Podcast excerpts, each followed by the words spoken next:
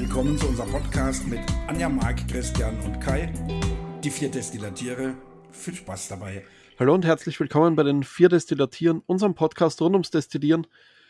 Heute auch wieder mit in dieser Runde dabei Anja, Marc und Kai. Hallo. Ja, hallo.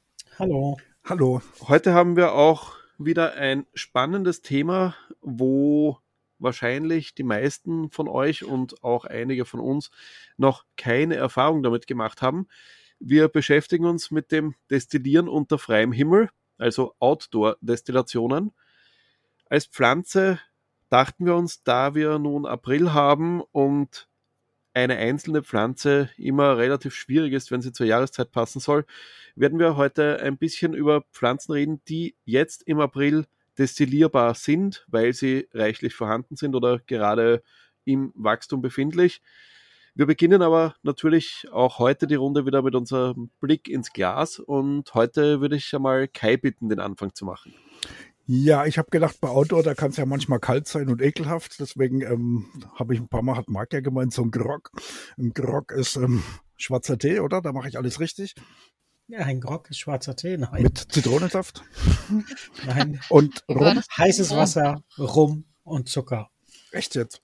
Ja, Rum muss, Okay. Zucker dann- kann, aber Wasser bitte nicht zu viel. Ich dachte mir, das wäre ein Witz, dass es nur Wasser ähm, dabei haben. Okay, dann habe ich das falsch gemacht. Ich habe nämlich einen schwarzen Tee ähm, mit ähm, ähm, ähm, ja, Zitronensaft, bisschen Zuckerbraun und ähm, einen spanischen Brandy, weil ich keinen Rum habe.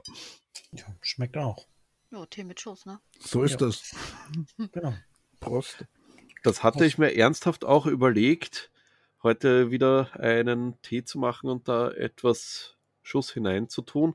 Bin aber dann doch auf Pflaumenwein umgestiegen. Auch den kann man ja bekanntlich warm trinken. Und da ich immer noch etwas in Mitleidenschaft gezogen bin, ist das ein ideales Abendgetränk. Auch sehr schlaffördernd und durchaus ein richtig gutes Genussmittel. Ich hoffe, dass ich diese Folge noch durchhalte, bevor ich einschlafe, aber da bin ich guter Dinge. Das hoffen wir auch. Anja, was hast du heute im Glas? Letzte Woche Fasten. Ich habe immer noch stilles Wasser. Also ich habe nichts drin, ich habe einfach nur Wasser, damit man es einfach nur schlürfen kann, damit man seinen möglichst hohen Wasserbedarf abdeckt, damit es einfach angekurbelt ist. Aber das Wochenende ist da und ähm, Kaffee in Sicht. Ich finde das aber echt beeindruckend, dass du das wirklich so durchziehst. ja, das ist nicht immer einfach. Auch ein Hydrolat ist dann äh, zum Aromatisieren nicht, äh, nicht Ja, wir, wir trinken ja die Hydrolate auch zwischendurch und von daher, wenn ich die jetzt die ganze Zeit noch mit ins Wasser gebe, dann wird es zu viel. Also die haben alle ein Entschlackungshydrolat mit einer Flasche Wasser, also so eine 07 hat jede, jeden Tag einmal ähm, ein Hydrolat mit drin. Entweder sind da Karottensamen mit drin oder es ist Pfefferminze mit drin oder Wacholder, sodass wirklich die ganze Zeit was für den Stoffwechsel auch getan wird. Bloß auf Dauer kann man das nicht trinken, das ist dann doch ein bisschen viel des Guten. Also wir, wir fasten ja auch immer wieder mal, aber ähm, nicht alles gleichzeitig. Ne, wir, wir gucken mal, was passiert, wenn wir keinen Kaffee mehr trinken eine Woche lang oder wir lassen halt den Alkohol mal weg, 14 Tage oder so. Aber ähm, alles gleichzeitig probieren wir eigentlich noch nicht. Das müssten wir auch mal versuchen vielleicht. Äh, kann ich dir gleich sagen, habe ich mal versucht, äh, funktioniert nicht. Ist viel zu schwer. Also sehr gut finde ich, so komplett ähm, alles an, an, an Weizenmehl und solche Sachen wegzulassen. Das ist schwierig, aber schweift auch vom Thema weg. Ne? Genau. Fehlt noch Marc, was hast du heute im Glas? Ja, nachdem ich äh, mal irgendwann Samstagabend mit einem Kollegen aus, aus äh, Hockenheim hin und her gechattet habe und der abends, äh, ich hatte mein Maibock, was ich ja jetzt gerade im Frühling immer trinke, und der hatte ein schönes Weizen, habe ich mir mal ein schönes Standardprodukt gekauft und habe eine schöne Meiselweiße mir gekauft und äh, trinke heute Abend ein schönes, ja, fruchtig frisches Meiselweiße oder Meisels Weiße, wie heißt es? Auf jeden Fall ein schönes Weizenbier. Ich finde es gut. Okay, mit Meisels hatte ich bis jetzt keine allzu gute Erfahrung. Das schmeckt mir irgendwie nicht oder will mir irgendwie nicht schmecken. Ich weiß nicht warum, aber im Vergleich zu anderen Weißbieren, ja, trifft meinen Geschmack einfach nicht. Ist relativ dunkel, finde ich, und eigentlich sehr fruchtig süß. Also ich würde es fast als ein bisschen süßlich bezeichnen.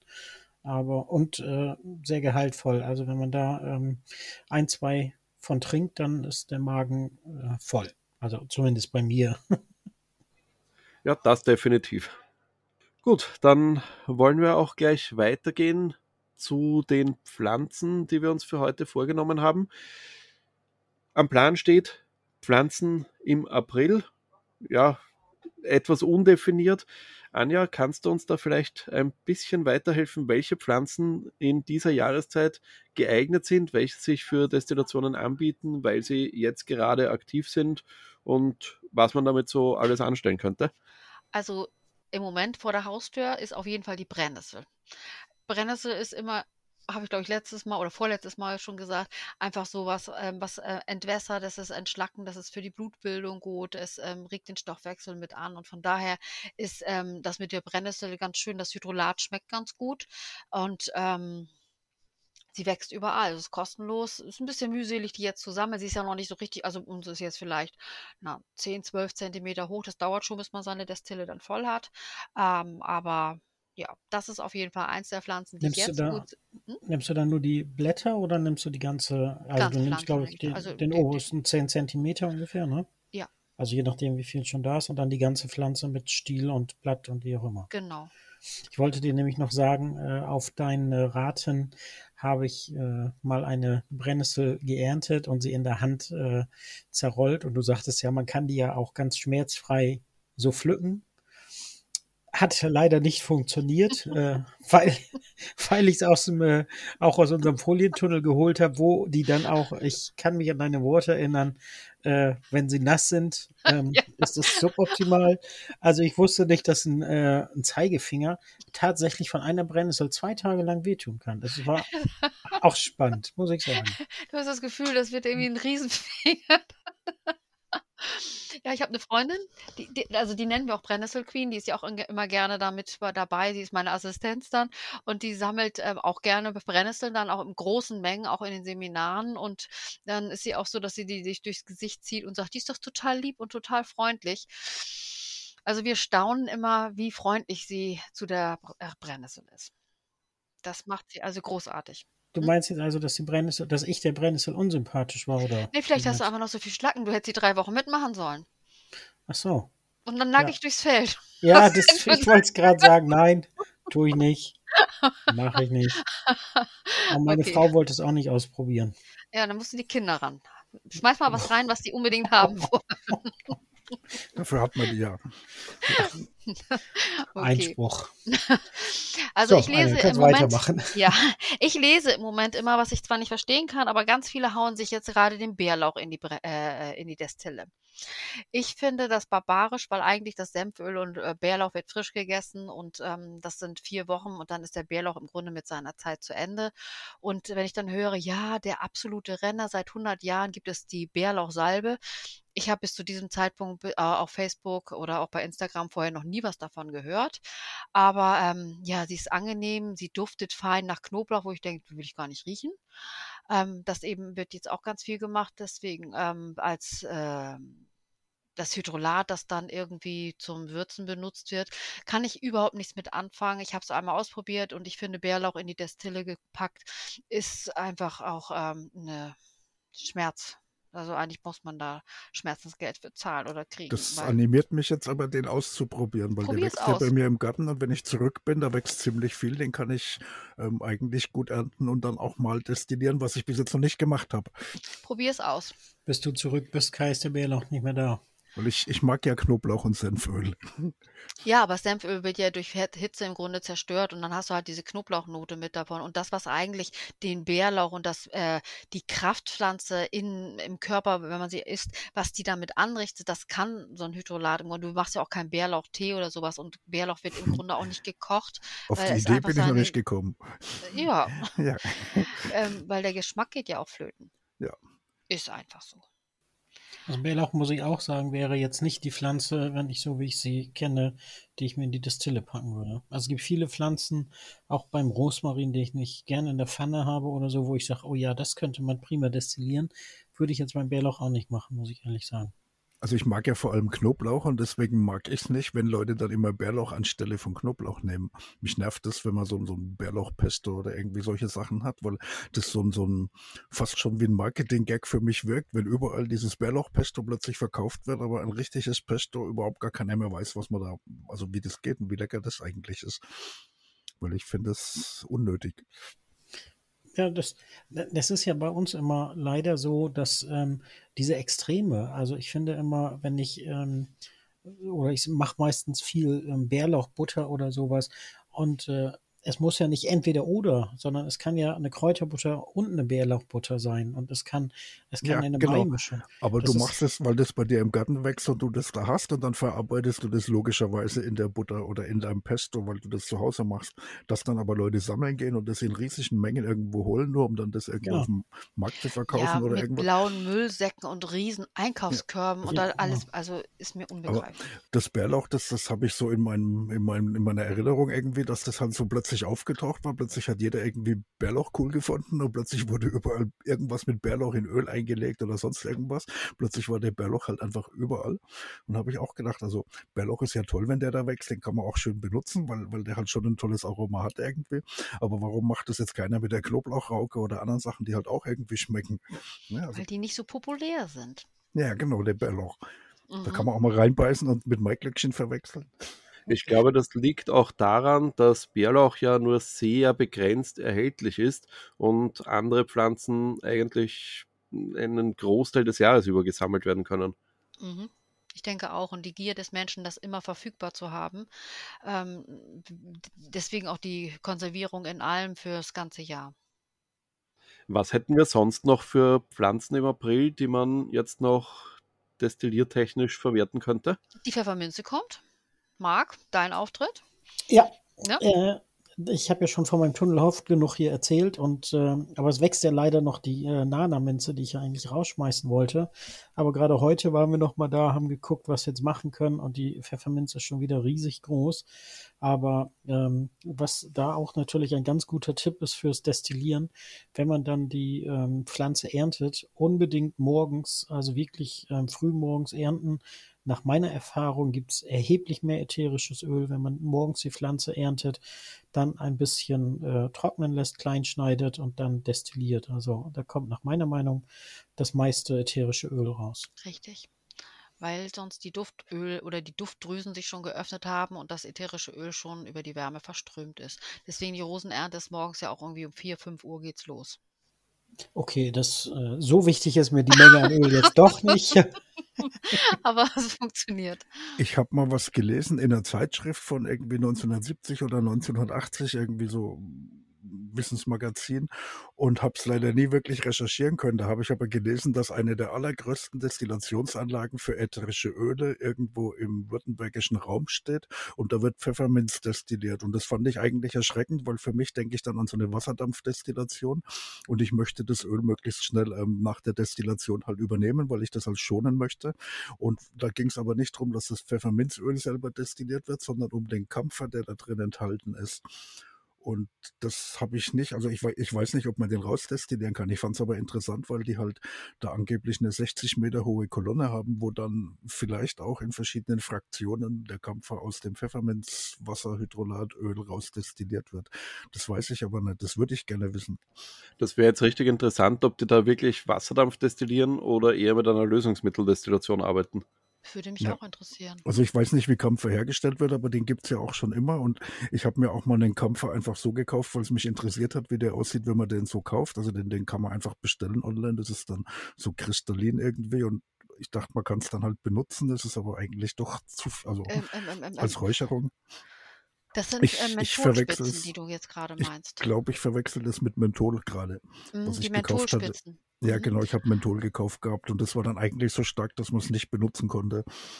Ja, das ist schon echt heftig. Da kannst du wirklich nur eine ganz kleine Spitze zum Räuchern nehmen und dann hast du wirklich gleich ähm, die klare Frische auch und alles da. Aber einen Kampfer gibt es ja auch als Baum, ne? Und Ich, ich habe das Inhaltsstoff. verwechselt, weil den Kampfer, den habe ich zum Räuchern genommen, den kenne ich, der wird aber auch, glaube ich, aus der Minze rausdestilliert. Nein, es Und ist ein Baum. Ein Kampfer gibt es tatsächlich. Es gibt ja den Kampferbaum und daraus wird auch ein ätherisches Öl auch gemacht. Und ähm, das ist nochmal was Eigenes. Ah, weil, weil den, den Kampfer, den kenne ich als Räucherung, macht halt so eine tolle Reinigungsräucherung, der auch eindeutig riecht und, und verrückt ist. Und ähm, das war aber bei der Minze das Menthol, was da, glaube ich, rausdestilliert wird. Bestimmt. Und genau, das war auch das, was ich mir damals gekauft habe, was so super stark war, was man dann nicht in der Küche benutzen wollte. Ich Mhm. dachte ja, ich mache so Bonbons selber oder irgendwas. Nicht mit den Mentholspitzen. Ja. Aber wo du das gerade sagst, Bonbons, was jetzt auch gerade ähm, explodiert, ist der Salbei. Der, also mein äh, Salbei wächst jetzt gerade richtig schön und kommt richtig raus. Also auch der Salbei wäre möglich zur Destillation jetzt. Ja, mein Salbei wächst auch gerade äh, wieder ganz kräftig. Und da habe ich heute gedacht, super, ich kann wieder Salbei destillieren. Aber ich habe Salbei, ätherisches Öl, ich habe es äh, noch überhaupt nicht verwendet. Ähm, Wäre vielleicht mal spannend, äh, außer dass man mal was aromatisiert. Äh, was mache ich denn mit dem Salbeiöl? Also es ist gut anwendbar bei allen Erkältungskrankheiten, auch zum Einreiben dann, ähm, bei bronchialen Infekten. Ähm, dafür kannst du es auf jeden Fall sehr gut benutzen. Oder du nimmst es und mischt es zusammen mit Thymian und Rosmarinöl in ein neutrales Speiseöl und aromatisierst damit deine nächsten Steaks in der Grillsaison. Das stimmt. Oh ja. Oder in Salat kann man es dann auch geben, so eine feine Note, ne? Mhm. Das ist auch eine super Idee. Perfekt. Und ähm, wenn ich es jetzt für bronchiale Infekte und sowas nehme, das, das reine Öl oder gemischt oder? Also als Einreibung, nicht, also das würde ich nicht vornehmen. Also auch so wie, wie vorhin dann mit einem fetten Öl, also ähm, ein Esslöffel, darauf zwei Tropfen Salbeiöl und dann zum Einreiben von Brustbereich dann. Aber man kann auch den, das Salbeihydrolat, wenn man Mundprobleme hat, ähm, wie heißt denn das hier? Zahnfleischentzündung, irgendwie, ähm, dafür kann man das dann gut nutzen für Spülung oder wenn man einen Eingriff hatte vom, beim Zahnarzt, dann, um das dann so ein bisschen ähm, zu desinfizieren, auch wieder alles zu adstringieren, also wie heißt denn das jetzt? Festziehen. Bei Mumps ähm, kann man das nehmen, um den Schmerz zu nehmen. Da kann man da ähm, so eine Auflage machen. Das ist dann ganz gut. Ähm, bei, bei, beim Schnupfen, da kann man das dann nochmal zur Inhalation nehmen, das Hydrolat einfach, damit einfach alles, ähm, es ist ja schleimlösend, damit alles in Fluss kommt. Das ist antibakteriell, antimikrobiell. Ähm, es ist ähm, gegen Entzündungen dann ganz gut. Also von daher kann man das einfach ganz gut mit, ähm, nutzen für eine Raumdesinfektion. Das ist fiebersenkend. Auch dafür kann man es dann wieder als Körperspray benutzen dann. Wenn man schwitzt und Fieber hat, dann fängt man ja auch häufig an zu riechen, auch wenn man vielleicht Medikamente genommen hat. Da kann man dann auch so dieses Hydrolat einfach über den Körper sprühen, einmal weil der Raum desinfiziert und gereinigt wird und dieser Körpergeruch, ähm, der verändert sich damit dann auch wieder ein bisschen angenehmer.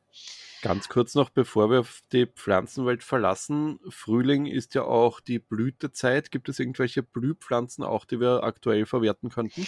Ich habe rausgeguckt, die Magnolie ist kurz vorm Blühen und ähm, das Magnolienöl ist ja auch eins der Möglichkeiten. Ähm, äh, man kann mit der Blüte dann eben auch eine Wasserdampfdestillation machen, bekommt ein sehr feines Öl. Das ähm, ist ja häufig dann mit Alkohol gestreckt, weil das eben ja, teuer ist in der Herstellung scheinbar oder man sehr viel Blüten braucht, bevor man, ich glaube 150 Kilo waren das, ähm, für einen Liter mit, mit Hexan dann aber auch. Also man mit einem Lösungsmittel, um ähm, dann auch eine Ausbeute zu bekommen. Ansonsten ist es eigentlich ein konventioneller Anbau und äh, nach der Wasserdämpfdestillation wird das ätherische Öl eigentlich immer mit Alkohol gestreckt. Man kriegt das irgendwie als 10, 15-prozentiges oder als 5-prozentiges ähm, ätherisches Öl. Und das ätherische Öl selber dann ist nochmal entspannend, das ist schlaffördernd, das ist wieder aphrodisierend, also alles das, was man so im Frühling braucht, damit wir dann im Winter dann mit der nächsten Kinderflut dienen können. Ne? Ja. Ja, Meine also Kinder ihr sind dürft. auch, also drei von vier Kindern sind bei mir auch im Januar und Februar geboren. Guck Also. Anja, weißt du Bescheid. Ne? Ich weiß Bescheid. April, Mai. Genau. Na, also da haben wir das mit den Magnolien, dann ist es doch sehr schön. Ansonsten Waren ist es dann die Magnolien oder war es eher der Maibock? Beides. Das äh, kann auch der Maibock sein. Also es ist ja, ich darf ja mal ein bisschen aus dem Nähkästchen erzählen. Ne? Beim ersten Kind macht man ja noch äh, alles mit und äh, auch den, den äh, Vorbereitungskurs bei der Hebamme. Und dann waren wir in einer Hebammenpraxis, wo uns ganz viele Sachen noch erzählt wurden. Und da lag dann ein äh, Kalender und da konnte man dann zurückdrehen vom äh, Tag der Geburt, dem, der einem ja gesagt wird, wann der geplante oder äh, Tag der Geburt ist. Und dann habe ich den Kalender zurückgedreht und habe festgestellt, dass dann, äh, man konnte dann auf den Tag der Zeugung drehen. Und es war dann der 1. Mai, der Tag der Arbeit. Und ich habe gesagt, ja. das passt. Also ich habe mich köstlich amüsiert und äh, es, äh, es war dann für eine gewisse Zeit in dem Raum keine Ruhe mehr reinzukriegen. Aber naja, so ist das. Tag also so ungefähr Arbeit. 20. Februar dann, ja? Äh, ja, 19. Januar. 19. 19. Januar. Januar. Ja, ja, genau. Vom Mai. Äh, man genau. sagt ja irgendwie zehn Tage zurück und drei, äh, Quatsch, zehn Tage vor und drei Monate zurück oder sowas dann, ne? Oder wie war diese Formel, die man da an dem ich weiß nicht, der, der, Volksmund sagt immer ähm, neun Monate, aber es sind ja im Endeffekt sind es äh, genau zehn, zehn Monate und äh, es hat sich, ja, wie auch immer. Es war auf jeden Fall der 1. Mai. Und gar nicht pünktlich. nee. Aber. Naja. Wie auch immer. Also Magnolie ist auf jeden Fall auch stressmindernd. Ne? Also wenn man jetzt unter Druck kommt, dann kann man die, die seelischen Verspannungen so ein bisschen damit der Magnolienblüte auch reduzieren. So mal am Rande. Sonst blüht noch gar nicht so richtig viel. Du meinst, wenn ich äh, jetzt vor ein paar Tagen zu meiner Frau gesagt habe, also jetzt auch gerade mit den explodierenden Corona-Zahlen auch in den Schulen, wo ja ähm, die Kinder, ich sag mal, wie die Fliegen fallen, ähm, und ich sag, äh, ich habe so das Gefühl, wir sind in unserem Leben eigentlich nicht Kapitän, sondern nur Passagier und wir haben gar keine Chance, irgendwie anders mitzugehen, dann äh, nehme ich mir die Magnolie, um nochmal zu sagen, ach, ist alles, bin zwar nur Passagier, aber ich bin entspannt oder wie meinst du ja, das? wenn du die dann noch mit der Orange mischst, dann hast du wieder so diese Kombination. Ja, alles ganz schön. Okay. Ja. Ich habe immer, noch, hab immer noch Orangenhydrolat vom letzten Mal. Siehst du? Also ich habe noch so ein paar ähm, Waldveilchen gesehen, aber die kann man einfach nicht destillieren. Die werden halt mit Hexan ausgezogen und ähm, oder eben als Mazerat gemacht. Ähm, da ist viel zu schade darum. Gänseblümchen kommen jetzt, die geben allerdings kein, also für mich kein ätherisches Öl oder sowas und die nehme ich eigentlich auch nur ähm, als Auszug dann oder ich trockne sie oder dann kommen sie mit in Salz rein oder auch in Tee, aber die kommen bei mir nicht in die Destille. Ich finde das so schade, die sehen so niedlich aus. Ich glaube, mit der Thematik, wie man an Aromastoffe kommt, wenn man nicht Wasserdampf destilliert, werden wir uns auch noch einmal in einer Detailfolge beschäftigen. Das würde hier den Rahmen sprengen. Natürlich dann nur für den Hobbygebrauch und mit Mitteln, die man in einem einfachen Haushalt auch gefahrlos verwenden kann. Da müssen wir aber noch ein bisschen nachforschen und selbst experimentieren, weil wir ja natürlich auch fundiertes Wissen weitergeben wollen und nicht nur von Hörensagen reden. Gehen wir aber gleich einen Schritt weiter zum heutigen Thema Outdoor-Destillation. Da muss ich ehrlich gesagt sagen, ich selbst habe überhaupt noch keine Erfahrung damit. Ich hatte zwar meine Destille für ein Fotoshooting schon einmal im Schnee stehen, aber das war es auch schon. Äh, Hast wirklich, du dich so einen Balkon? Ja, ich hätte sogar Strom dort. Ich könnte auch die Wasserpumpe anschließen, aber irgendwie hat es sich noch nicht ergeben, da wir doch meistens, auch wenn es rundherum windstill ist, durch die Bauform unserer Häuser einen ziemlichen Windkanal haben, ist das mit dem Spiritusbrenner nicht ganz so einfach. Ja. Ich habe jetzt aber auf jeden Fall noch vor, auch in diese Richtung einmal aktiver zu werden und vielleicht ergibt es sich noch. Äh, Anja und Marc, ihr seid ja, wenn ich das richtig in Erinnerung habe, doch schon öfter auch draußen gewesen und habt destilliert. Wollt ihr da ein bisschen einen Einblick geben, auf was man da achten muss und wie man so vorgehen könnte? Also ich habe ähm, sehr spannend, ja, vor äh, 14 Tagen, vor drei Wochen, ähm, weil das Wetter einfach schön war, da oben in Hatten haben wir dann alles nach draußen verlegt, allerdings nur mit der Elektrokochplatte. Aber es war sehr interessant zu sehen, ähm, dass ich dann so eine 500 Watt Platte beim Erhitzen ähm, des Wassers, also wir haben zwar kochendes Wasser genommen, aber es geht trotzdem langsamer, aber so vom Gefühl her, dadurch, ähm, ich hatte dann die Kolonnenbrennerei, dadurch, ähm, dass ja, es war ein bisschen Wind und es war zwar schönes sonniges Wetter, aber es waren vielleicht so zwischen 10 und 13 Grad, sage ich mal, also doch noch kühl. Ähm, aber dadurch, dass die Kolonne dann äh, und der, der Helm sozusagen äh, durch den Wind nochmal extra gekühlt wurden, äh, wirkte das ähm, das Ergebnis beim Hydrolat und beim ätherischen Öl irgendwie ähm, klarer und ähm, ja, also äh, als wenn tatsächlich äh, ein saubereres Ergebnis ist. Und, also es ist möglicherweise ja tatsächlich schon ähm, ähm, ähm, ja gekühlt einfach oben am Kühler, also wenn, wenn die Kolonne da ist, dass dann tatsächlich nur noch ein feinerer Teil rauskommt am Schluss. Das ist ja bei ätherischen Ölen nicht unbedingt gewollt, dass man nochmal ähm, kühlt und refraktioniert, dass das zurücktropft in den Kessel. Wenn du aber eine niedrige Außentemperatur hast, kann schon sein, dass das Destillat hochsteigt und oben am Kessel schon wieder kondensiert und zurücktropft. Ja, ob es jetzt besser oder schlechter war, kann ich nicht sagen, aber es sah halt äh, auf jeden Fall anders aus. Weil sonst habe ich bei mir auf der Terrasse mal im Sommer das gemacht, aber dann ist es ja ganz normal, ne? Dann ist es einfach nur schön und gemütlich. aber Anja? Ja, also ich habe auch auf der Terrasse dann mit der Kochplatte, das ist immer ganz schön, das ist sehr einfach, das macht Spaß. Und sonst sind wir ja mit, im Wohnmobil unterwegs und ähm, da, wo wir dann stehen und was dann da ist, ähm, das kommt dann in diese Destille und wenn wir Strom haben, klar, dann ist manchmal eine Platte, aber meistens haben wir dann eher mit der, äh, mit diesem kleinen Petroleumbrenner oder mit dem Gasbrenner, dass wir dann damit destillieren. Das Kühlwasser ist dann meistens irgendeins der Flussgewässer dann, was dann ähm, benutzt wird, weil es ist ja egal, es hat ja keine Berührung da. Und äh, ja, da ist das dann schon, wenn der Wind da ist, dann ist es ziemlich schwierig, diese Flammen aufrechtzuerhalten. Da haben wir dann ähm, Alufolie so als Schutz gemacht, wie so ein ähm, beim Gasbrenner, wenn man damit unterwegs ist, beim Ja, das Kocher. habe das hab ich bei dem Hydrolati gesehen. Die haben ja Teelichter, glaube ich, drunter stehen, vier Stück oder so. Und die bauen dann auch mit Alufolie irgendwas außenrum, dass der Wind nicht rankommt. Weil die sind ja die Glasdestillen, ne? Ja, genau. Also Mhm. die sind ja noch kleiner, aber die Mhm. haben gar keinen eigenen Brenner, glaube ich, sondern nehmen Teelichter und das scheint ja auch zu funktionieren. Aber da habe ich dann auch gesehen, dass die zum Windschutz halt ähm, Alufolie nehmen. Mhm. Gut, bei Teelichtern macht das ja noch viel mehr Sinn, da die ja ohnehin schon eine sehr schlechte Energieausbeute haben, was Wärmeenergie betrifft. Die heizen so gut wie überhaupt nicht auf. Da muss man dann schon dafür sorgen, dass die Wärme, die da noch entsteht, dann auch zielgerichtet dort ankommt, wo man sie haben will. Mhm. Also bei meiner ist es dann auch so gewesen, dass wenn der Wind einfach diesen Brenner äh, immer wieder ausgemacht hat oder zur Seite geschoben hat, dass wir einfach so eine Gaskartusche unter mit der Hand untergehalten haben oder ich dann untergehalten habe und dann einfach direkt ähm, befeuert habe. Dann ist es auch mal, es- ich finde es auch mal so spannend zu sehen, wie schnell das im Grunde auch dann durchlaufen kann mit, mit der Ja. richtigen Hitze. Ne? Also Ja, das, das ist dann schon sehr spannend.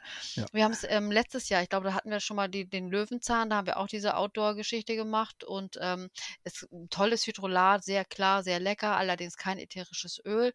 Und da haben wir in so einem Steinkreis destilliert, wo dann auch die Leute drumherum mal kamen und guckten und der eine war dann da am Räuchern wie verrückt, die anderen haben Yoga gemacht, haben gesagt, hier ist es ein schöner Platz. Und sonst sind wir halt an der Elbe unterwegs und ähm, was sich da dann anbietet oder mm, ob das denn jetzt der Beifuß ist oder ob das der Weißdorn ist, obwohl der kommt nicht wieder in meine Destille, habe ich beschlossen nach letztem Jahr. Ist, da da habe ich Ich jetzt habe noch. Weißdorn. Ich Und habe ihn ich weggegossen. Ich Ja. Ich habe versucht, ähm, 'n Duschgel zu machen oder ich habe es gemacht und denke: „Was stinkt hier wie Fisch?“ Das ist ja furchtbar. Das kann doch nicht sein. Ich habe doch eigentlich das Lavendelhydrolat genommen. Nein, ich habe daneben gegriffen. Ich habe das Weißdornhydrolat genommen.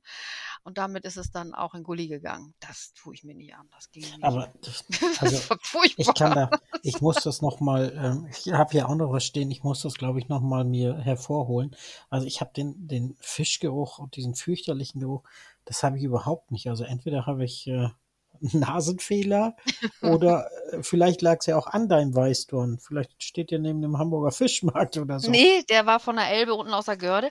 Wir, aber ich kenne das auch, wenn ich Kräuterführungen mache und wir gehen dann los, dass so, äh, wenn wir am Weißdorn sind, dass ganz häufig dieses Gefühl ist, das riecht also wirklich ähm, fischig, wie Klo, intensiv, beißend. Und wo die eine sagte, also ich hoffe mal, wenn ich mir davon Tee mache, der schmeckt nicht genauso. Und die kam dann als Rückmeldung, der Tee schmeckt genauso, wie er riecht. Also äh, das ist dann schon fürchterlich. Wobei, wenn wir jetzt mal auf Duft und Pflanzen und so kommen, was jetzt ja auch bald losgeht, ist der Holunder. Der riecht ja auch wie Katzenklo. Die Blüte, wenn die trocknet. Findest du wirklich? Die Blüte, wenn die trocknet, ja. Wenn das dann nachher richtig trocken ist, nicht. Aber ähm, das Hydrolat riecht toll und äh, so, aber wenn die, wenn die Blüte sich trocknet, dann ähm, hat die schon was von Katzenklo. Ich finde, man sollte jedem Duft und jedem Hydrolat ebenso wie jedem Essen einem nochmal eine dritte Chance geben. Alles nochmal so zwei Jahre später äh, zu einem anderen Zeitpunkt mit einem anderen Gefühl, einer anderen Herangehensweise, einer anderen Umgebung, anderen Leuten einfach nochmal probieren. Ja. Dann möchte ich jetzt zum Abschluss dieser Folge noch das Wort an Kai weitergeben, als derjenige von uns, der wahrscheinlich am meisten Outdoor destilliert hat bisher. Ähm, was hast du so für Erfahrungen? Was für Fallstricke lauern und wie bereitet man sich am sinnvollsten auf so eine Outdoor-Destination vor? Also ich überlege mir halt immer vorher, ähm, was ich vielleicht brauche. Und dann ist natürlich toll, wenn man die Elektrokochplatte nehmen kann, weil das praktisch ist. Aber das geht halt Outdoor nicht immer, weil da Outdoor und Outdoor auch nochmal zwei verschiedene Sachen sind. Und ähm, mit dem Spiritusbrenner ist es halt manchmal schon deprimierend. Aber eigentlich, wenn man genug Steine und ähnliche Sachen findet, da kann man auch immer einen Schutzwall außenrum bauen und das funktioniert dann schon. Und wenn es halt richtig stark windig ist, dann bricht man halt ab und lässt das Ganze sein. Aber bei einem normalen Wetter, wo man dann halt auch gerne draußen ist, dann funktioniert es eigentlich immer. Und ähm, ich habe auch schon mit Feuer und so destilliert und das funktioniert auch ganz gut, auch wenn man Kühlschläuche legt. Dann muss man halt ein bisschen aufpassen, dass man mit einer Astgabel vielleicht so den Kühlschlauch einfach ein bisschen so weghält vom Feuer. Aber eigentlich funktioniert es auch gut. Man kann da spielen. Und ich habe so die Algitarra zum Beispiel ganz gern für draußen, weil die kann man wirklich mit so einem kleinen Ständer oder drei so Steinen außenrum ganz gut aufs Feuer stellen und dann unten drunter Feuerchen machen. Und dann kann man auch wirklich wie in dem Film, also wie Grenol in dem Film Das Parfüm zum Beispiel am Feuer destillieren und unterwegs, wo man ist ist. Und ich finde es eigentlich immer schön, wenn man draußen ist und Zeit hat und das mit einem Picknick verbindet und mit dem Ernten gleich frisch an der Pflanze und so zusammensitzt in einer tollen Umgebung und dann sich so seine, seine Urlaubserinnerung destilliert. Weil das, was da dann rauskommt, das hat bei mir ja dann keinen therapeutischen Zweck oder irgendwas. Ich erinnere mich nur einfach an diesen schönen Nachmittag oder Vormittag, was man da halt gemacht hat, weil man wandert halt erstmal irgendwo hin, man erntet zusammen. Das ist ja alles irgendwie ein Erlebnis, was man sich ähm, in einem Märchenpark oder so auch nicht besser holen könnte. Es ist halt draußen direkt und ehrlich und was man da dann an Duft hat, wenn man das halt einfach später nochmal schnuppert oder nur die Flasche anguckt, dann erinnert man sich halt dran, was man damals im Urlaub oder wo man halt gewesen ist, ähm, da gemacht hat. Und Vor allem denke ich mir, dass es viel spontaner sein wird, wenn man die Destille dabei hat ja. und etwas sieht, das sich zur Destillation eignen würde. Ich genau. denke, aus eigener Erfahrung, etwas mitzunehmen, um es zu Hause zu destillieren, ja. ist schon etwas Überwindung, aber wenn man das direkt vor Ort machen kann, kann ich mir schon gut vorstellen, dass man dann eher den Schritt geht und einfach die Destille anwirft, die ein, zwei Stunden investiert und den Versuch wagt. Das hatte vor sechs, sieben Jahren mal angefangen in einem Ferienhaus in Spanien, wo ich mich wirklich geärgert habe, dass da ähm, alle möglichen Pflanzen in so einer Pracht wachsen und ich keine Destille dabei hatte. Und dann hatte ich mir von meiner eigenen Firma schnell eine Destillieranlage schicken lassen. Die war auch vier, fünf Tage später da. Und wir haben tatsächlich noch zwei, drei Tage destilliert am Ferienhaus. Und das war toll. Und seitdem achte ich eigentlich drauf, dass ich immer, wenn ich mit dem Wohnwagen unterwegs bin, eigentlich meine Destillieranlage dabei habe. Eigentlich hat die einen festen Platz im Kofferraum. Und steht sie in der Dusche.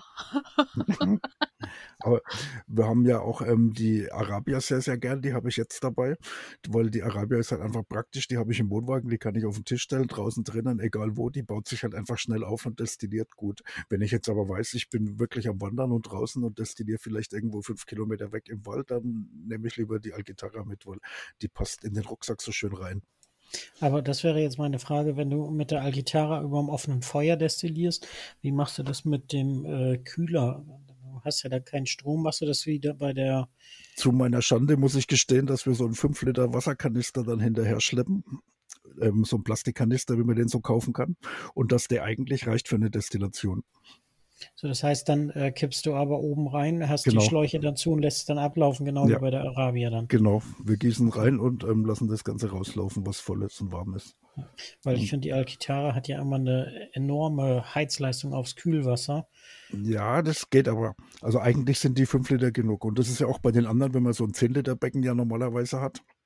Und dann sind diese 10 Liter Kühlwasser, das Becken ist ja nicht voll, das wären ja 10 Liter zum Überlauf. Da hat man ja. normal ja auch nicht viel mehr drin als 5 oder 6 Liter. Nur, dass ja, sich dann halt die Pumpe durchpumpt. Und für eine normale Destillation reicht eigentlich genauso ein Durchgang. Man muss eigentlich meistens nicht wirklich nochmal da nachkühlen. Jedenfalls nicht mit der Arabia. Und wenn man die Leonardo hat, die hat ja einen viel größeren Bereich oben drüber. Die macht schon ganz schön warm nach einer Weile. Da kann man dann halt noch ein bisschen so mit Eis nachhelfen. Aber bei der Gitarre funktioniert es eigentlich ganz gut so mit Nachgießen. Ja, werde ich das auch mal ausprobieren. Ja, also man, man, muss halt einen Schlauch mitnehmen, dass man das warme Wasser ableiten kann, sonst läuft es genau ins, ne, das läuft ins Feuer. Dann ist ja, Schluss mit Autodestillation. Aber das geht eigentlich ganz gut, wenn man so ein bisschen guckt und aufpasst. Gut, dann haben wir da auch wieder ein paar spannende Einblicke. Ich habe noch was am Rande, weil ich habe ja eine 30-Liter-Kolonne. Und jetzt ist es ja so, dass der Zoll dann bei Outdoor-Destillation immer an diese amerikanischen Moonshiner oder sowas denkt, die dann halt ähm, irgendwo im Wald heimlich destillieren und Schnaps brennen. Was ja natürlich verboten ist, wo aber der schöne Name Moonshiner herkommt. Ähm, und der Zoll wird ja eher an sowas denken. Und das ist auch ganz klar von der Gesetzgebung. Die 2-Liter-Destillieranlage, die dürfen wir benutzen, wo wir wollen, weil die komplett meldefrei ist. Aber für meine 30-Liter-Anlage habe ich eine Auflage, nach der ich die melden muss, wenn ich die Outdoor benutze. Das heißt, ich dürfte die mitnehmen, ich darf damit auch im Wald destillieren, muss das aber eine Woche vorher dann beim Zoll melden. Und da muss jeder, der eine größere Destille hat, von seinem eigenen Zoll irgendwie auch eine Angabe bekommen, wie das denn ist. Normalerweise hat so eine Destillieranlage einen festen Standort und diese Standortverlagerung von einer Destillieranlage, die meldepflichtig ist, unterliegt möglicherweise auch der Meldepflicht. Das muss man dann im Einzelfall prüfen, wie das einzelne Zollamt oder der Beamte das dann ähm, gerne hätte. Ich glaube, in der Größenordnung wird es dann mit Mobildestillieren wirklich schon mühsam. Da müsste man wahrscheinlich dann eher nach Frankreich auswandern, wo das ja. immer noch gang und gäbe ist, aber im deutschsprachigen Raum ist das Bewegen einer größeren Destille, die nicht meldefrei ist, immer mit Aufwand verbunden. Mein Hauptproblem war ja, dass der Zoll gern sieben Tage vorher diese Meldung möchte und praktisch alle Destillationen, die wir geplant hatten, sind dann wegen schlechtem Wetter oder doch keine Pflanzen vor Ort oder so halt einfach ähm, kaputt gewesen. Und die Destillationen, die wir gerne gemacht hätten, die durften wir nicht, weil wir ja nicht melden konnten, wenn wir spontan irgendwo sind, wo viele Pflanzen sind. Und deswegen ist es wahnsinnig schwierig, mit sieben Tage Vorlauf zu wissen, wann man irgendwo steht, wo man dann auch wirklich was Schönes destillieren kann, wenn man einfach so rausgeht und schaut. Ich glaube, dem Zoll werden wir noch eine eigene Folge widmen und da dann ein paar interessante Einblicke bekommen. Da gibt es ja durchaus sehr spannende Auslegungen und Interpretationen. Vor allem vom deutschen Zoll bin ich es mittlerweile aus diversen Quellen gewohnt, dass jedes Zollamt auch die Richtlinien anders interpretiert. Ja. Mm, mal sehen, was wir da dann noch zu hören bekommen. Für heute würde ich sagen, lassen wir es gut sein. Ich bedanke mich fürs Zuhören. Wenn ihr Wünsche, Anregungen habt, könnt ihr uns gerne unter 4.destillatiere.de oder über unsere Facebook-Seite kontaktieren.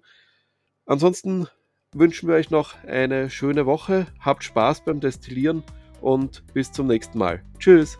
Tschüss. Bis dann. Tschüss. Ja, tschüss. Ich wünsche euch noch schönes Aprilwetter ähm, zum draußen destillieren. Tschüss.